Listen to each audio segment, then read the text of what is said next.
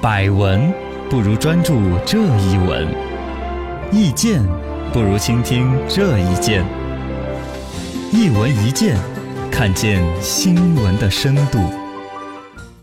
好消息，好消息！时间银行可以推广起来了。嗯，死建银行今年十月呢，南京的建邺区桃园居住社区呢试点在支付宝里面存储公益时间，为自己兑换养老服务。其实整个流程呢被记录在区块链上面。十一月二十号起呢，这种方式将推广到全区。他们到全区推广嘛，其实全国啊到处都有这种思维、这种想法。嗯这东西最开始好像是美国人搞出来的，就啊时间银行。时间银行 你看其他的银行是存钱进去取对钱出来，对，金子银行里边就是把黄金取存 进去，黄金哦去对是吧？对嘎，对对我说的钱币运嘛钱币运的，我的普通话是很标准的。是 是然后呢，这个时间银行就是把时间存进去，你通过在那儿登记做一些公益服务的时间，就说超啊提社会贡献了五十个小时了。等你老了，如果还转不正，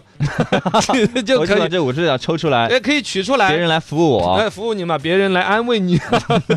来给你按摩一啊。辈子啊啊，！老越人越老了，越需要人家的帮助，哪怕是来陪你聊个天儿，哎，那个对时间是你可以自由支取调配的，这很挺有好价值的。，挺好的，现在国内说的是什么？北京啊、南京啊、南宁啊、重庆，包括我们成都，都有啊，都有人在探讨类似的一些东西，用于养老这个领域，哎，真的，很有意思。我听的最有意思是杭州的搞法，嗯就是年轻人住到养老院里边去，啊啊，互助式的嘛。啊年轻人缺的是什么？缺房子住啊对年轻人嫌房租贵，尤其杭州那地儿房价又高。嗯，然后呢，养老院就开辟一块儿出来，他们有一个叫呃绿康阳光家园的一个养老院，就让年轻人搬进来住，哦然后呢，房租就可以就给个三百块钱一个月。哇，好便宜，嘎，在你别说杭州杭州，在成都你三百块钱住都对呀，超实惠的了。太便宜哎了，但是要额外加个条件，啊，你住养老院可以，你必须每个月给老人家们提供二十个小时的志愿服务。哦，要有付出的，哦，这种服务可能也不见得说就端屎端尿多复杂，嗯，陪着聊个天儿啦，哎推着轮椅逛公园儿啦那。挺好的呀。啊，这年轻人通过跟老人家多一些这种接触哈，对，老吾老以及人之老，道德得以提升。嗯，而一个呢，老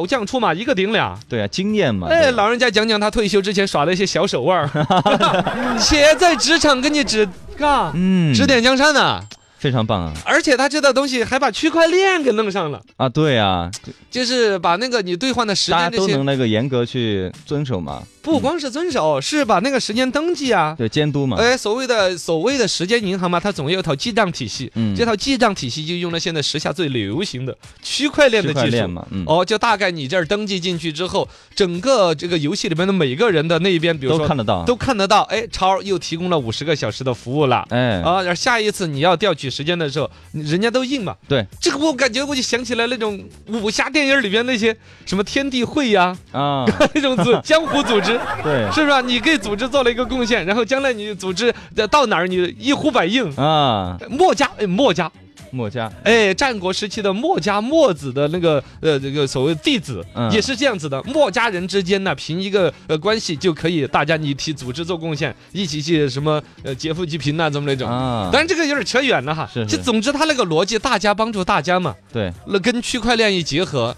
真的就做到了一种反正非常好的公共养老服务和公益志愿服务无缝链接，哦嘎、挺好。这个对于养老服务提供了一个新的解决之路，而且对于年轻人来说，嗯嘎、自己平常时候其实大家都想要帮助老人，都想要做公益，但某种程度上来说，你找不到渠道，有时候哎，渠道嗯啊，而且心里面总还是觉得说要得点儿个什么干，我我嗯都说的是你现在帮助老人，都是为了帮助将来的自己，